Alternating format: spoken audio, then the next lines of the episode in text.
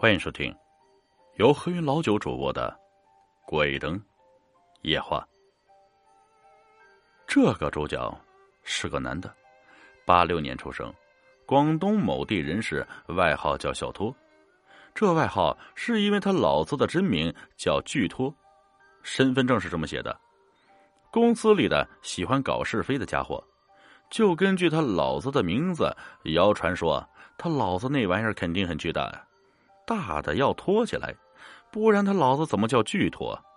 还趁小托小便的时候偷拍，然后发到公司 QQ 群，说他看来不是巨托的亲生孩子。如果是亲生的，为什么那么短小啊？之后他就得了小托这个外号。作为主管呢，我在开会时狠批了那几个在公司 QQ 群搞是非的小混蛋，并规定以后再犯直接扣奖金。领导在旁听了也不吱声，算是默认了规定。从此再也没人敢说这事儿。小托也对我尊敬有加，但这小子本身也不是个好人啊，嫖赌淫荡都沾边啊。以下就是他的亲身经历。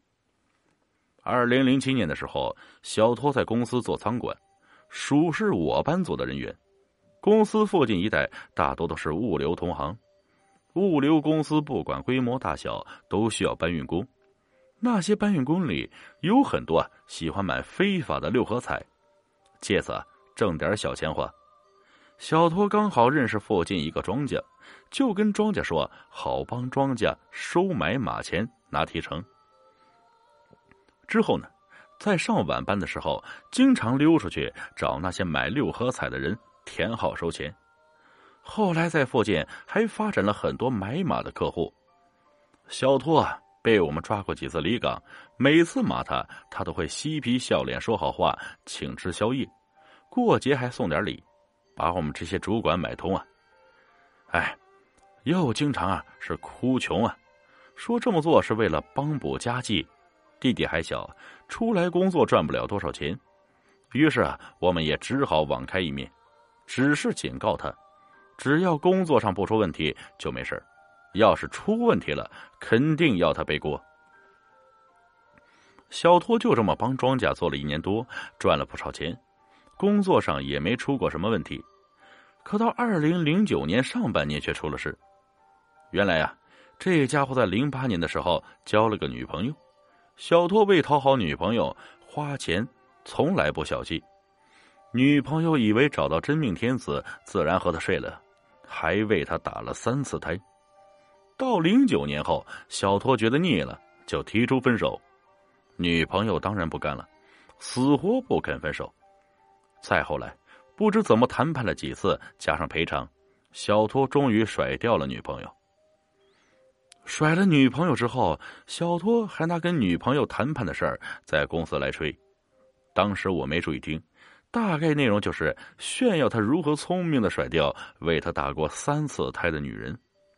有的同事听了骂他是人渣，但小托却不生气，依然嬉皮笑脸的。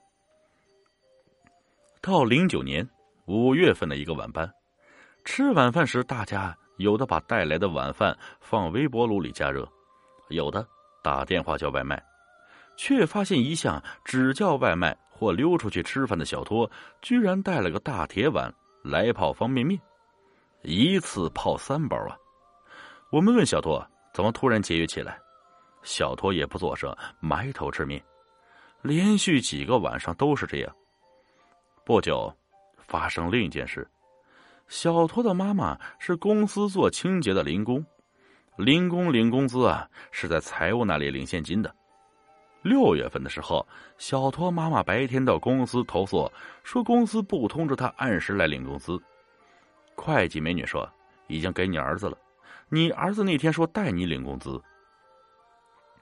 小托妈妈气的是边抹眼泪边向领导投诉儿子不争气。领导一问才知道，小托最近不知怎么在外面欠了人家钱。爸妈问他又不说清楚，追债的人都上门了。领导打小托电话，发现关机，于是打给我，让我上班的时候教育他，并让会计以后不要让小托带他妈妈领工资。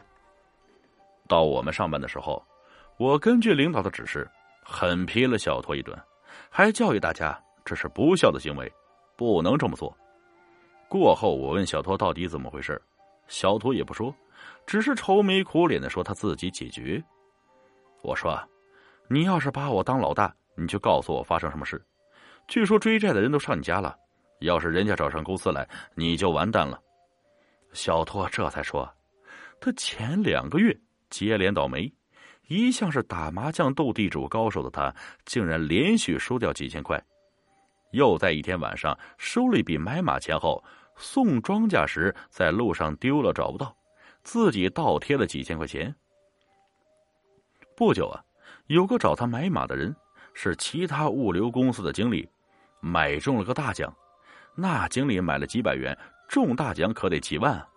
小托去找庄稼领奖，却发现庄稼因为多人买中赔不起，而跑路了，怎么也找不到。除了那物流公司经理，还有其他找他买马而中奖的人的奖金也收不回。买马的人们肯定不干啊，扯着小托要赔偿，不然一定搞死他。小托呢，把以前赚到的钱赔出去了，还欠了几万块，只好是到处借钱。但一下借又借不到那么多，最后找高利贷。当时几万块对小托来说是笔大数目钱，到期了还不上，人家加利息并追上门，实在是没办法。我听了以后也有点怕呀，怕领导知道平时啊我让小托在上晚班时离岗去收买马钱的事就说：“你明天赶紧去庙里拜一拜吧，清除一下霉运。”小偷说：“早去过了，六榕寺、仁威庙、光孝寺等都去了，但是一点效果都没有。”这时，我们一位老资格的同事大姐在旁边也听着小托说的事儿。大姐突然想到什么，就说：“你这小子既然去庙里也搞不定，那肯定是你以前的女朋友打胎的三个孩子在搞你，你赶紧找人看看吧，不然你死定了。”又批评我。说你作为人家的头也有责任，如果不是你经常放他出去收买马钱，就不会出这种事。本来啊，我想反驳，但是呢，他经常在我眼皮底下提前开溜算早退，我都没吭声。但想到人家是老资格，以后万一他把小偷的事败露了，还是算到我头上，于是啊，就算了。小偷第二天回老家找他外婆。说了整件事情的过程，求他外婆帮忙。他外婆帮他找师傅解决了。小托回来告诉我们，外婆找师傅看了，确实有三个孩子一直跟着小托。通过问米的方法，得知这三个孩子凶得很，表示啊，一定要搞到小托死为止。要化解的话，必须要花很长时间。先给三个孩子每人改个阴名，再在家里立三个牌位供奉，再烧相应的东西下去，诸如衣服、玩具、纸扎的房子等等。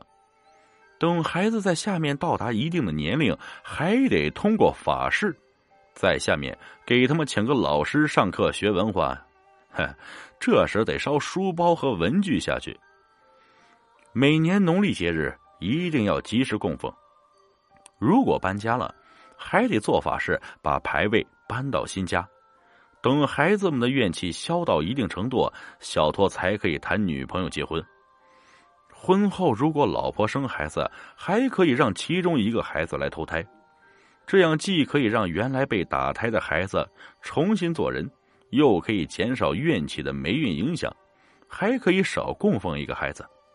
如果不愿意让这三个孩子来投胎做自己的孩子，就必须得供奉十八年。过了十八年之后，孩子们的怨气完全消失，就会自己去投胎，而再也不找小托麻烦了。小托从那时候起，一直照着师傅的指引去做，从不敢怠慢。慢慢的，不但去了霉运，经济逐渐也好起来。小托后来找了另一个庄家，还是继续帮人家收买马钱，也很少去嫖和赌了，怕那三个孩子不高兴，又惹上霉运。到了二零一二年，小托有钱买车，也交了新女朋友。新女朋友表示对小托以前的事不计较，但要在结婚后才能跟小托睡。小托找师傅看看是否可以结婚成家。师傅看过后说，由于长期供奉，那三个孩子怨气小了很多，表示可以让小托成家。以后小托老婆有孩子的时候，就让他们其中一个投胎过来。